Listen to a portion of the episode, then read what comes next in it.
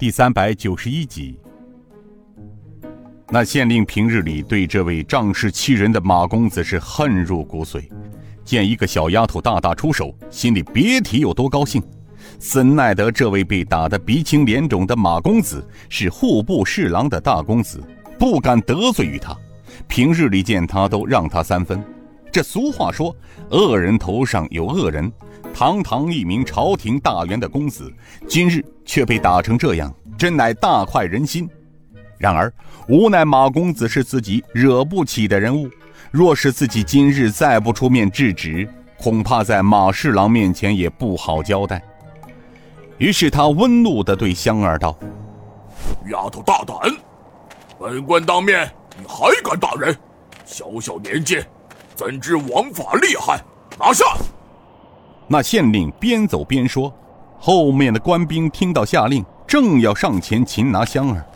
尹建平跨过倒在地上的马公子，走到刚站定的县太爷面前，沉声道：“来者可是沛县县令？”那县令一愣：“呃，本本官正是。呃，尔等何人，竟敢直称本官？”尹建平笑了笑，从怀中拿出了白虎令牌。我是谁并不重要，重要的是你认识他吗？那县令似乎有些眼神不太好，他向前一步，低头看着尹建平手中的白虎令。突然，他浑身一震，吓得急忙跪下道：“呃，下官徐州沛县县令李文参见钦差大人。”尹建平道：“起来吧，李县令。”李县令似乎被这忽如其来的白虎令吓住了，他瞬间头上冒出了许多冷汗，浑身有些发抖。他心里道：“哎，今日真倒霉，碰到这位花花公子倒还罢了，怎么管事管到钦差大人头上了？”他有些惶恐不安地跪在地上。李县令，你这是怎么了？快快起来，跪在这里成何体统？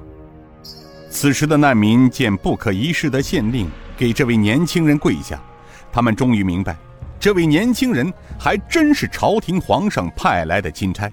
于是众难民一下跪倒，口中道：“钦差大人，救救我们吧！”殷建平伸手拉起李县令：“各位父老乡亲，都起来吧！我刚才说过了，只要我们到了这里，就绝不会让这里的父老乡亲饿死、冻死。”父老乡亲们，我知道你们遇到了前所未有的大灾难，需要帮助，但大家坚持一下，要团结一心，协助官府共度难关。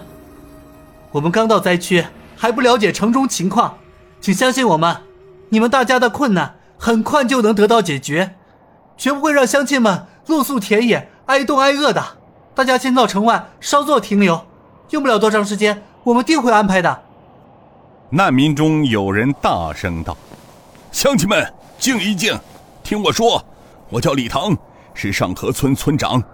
刚刚听钦差大人说了，大家先别乱。我相信这位钦差大人的话，我们先到城外等等，退出道来，让钦差大人进去。”尹建平见难民中有一位村长出头，于是他向出头的村长走了过去。李唐见钦差向他走来，正要跪下，却被尹建平伸手扶住。尹建平拉着李唐的手道：“李村长，请相信我们，大家的困难一定会得到解决的。请村长先把年轻的青壮年男女组织起来，统计一下城外的难民。